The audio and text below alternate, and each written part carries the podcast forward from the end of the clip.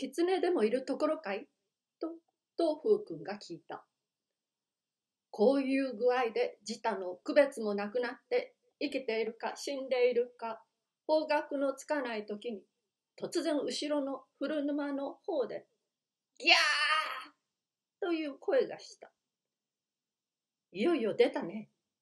その声が遠く反響を起こして満山の秋の梢を野秋と共に渡ったと思ったら、はっと我に帰った。やっと安心した。と明帝君が胸をなで下ろす真似をする。大使一番健康新たなりと独占君は目くばせをする。寛月君にはちっとも通じない。それから我に帰って辺りを見回すと、甲信山一面はしんとして雨だれほどの音もしない。はてな、今の音は何だろうと考えた。人の声にしては鋭すぎるし、鳥の声にしては大きすぎるし、猿の声にしては、この辺によもや猿はおるまい。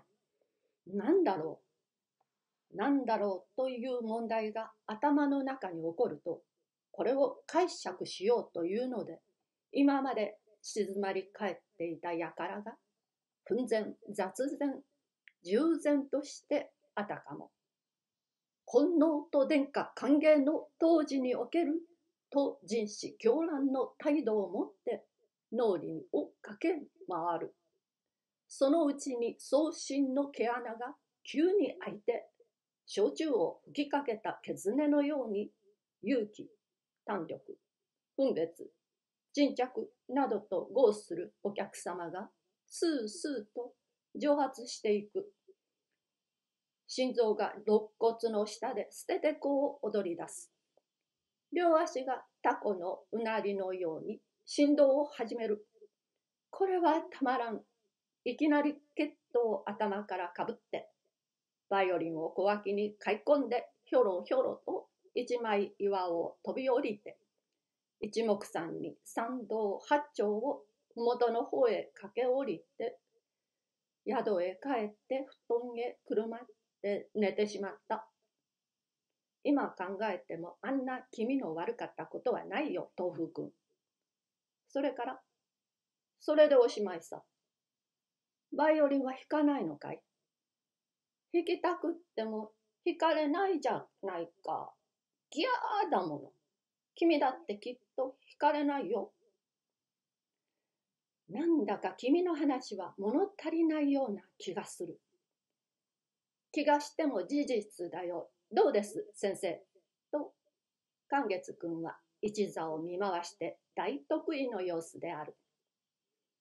はははは、これは理上出来。そこまで持っていくには、だいぶ苦心惨憺たるものがあったのだろう。僕は男子のサンドラ・ベローニが東方君主の国に出現するところかと思って、今が今まで真面目に拝聴していたんだよ。と言ったメーテイ君は、誰かサンドラ・ベロニの講釈でも聞くかと思いのほか、何も質問が出ないので、サンドラ・ベロニが月下に縦ごとを弾いて、イタリア風の歌を森の中で歌ってるところは、君の甲信山へバイオリンを抱えて登るところと同曲にして意向なるものだね。惜しいことに向こうは月中の情画を驚かし、君は古沼の帰りに驚かされたので、際どいところで滑稽と崇高の大差をきたした。さぞいかんだろう。と一人で説明すると、そんなにいかんではありません。と寛月君は、存外は平気である。全体山の上でバイオリンを弾こうなんてハイカラをやるから驚かされるんだ。と今度は主人が国評を加えると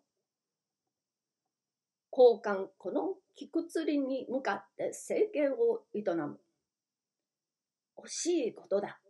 と、独占君は短足した。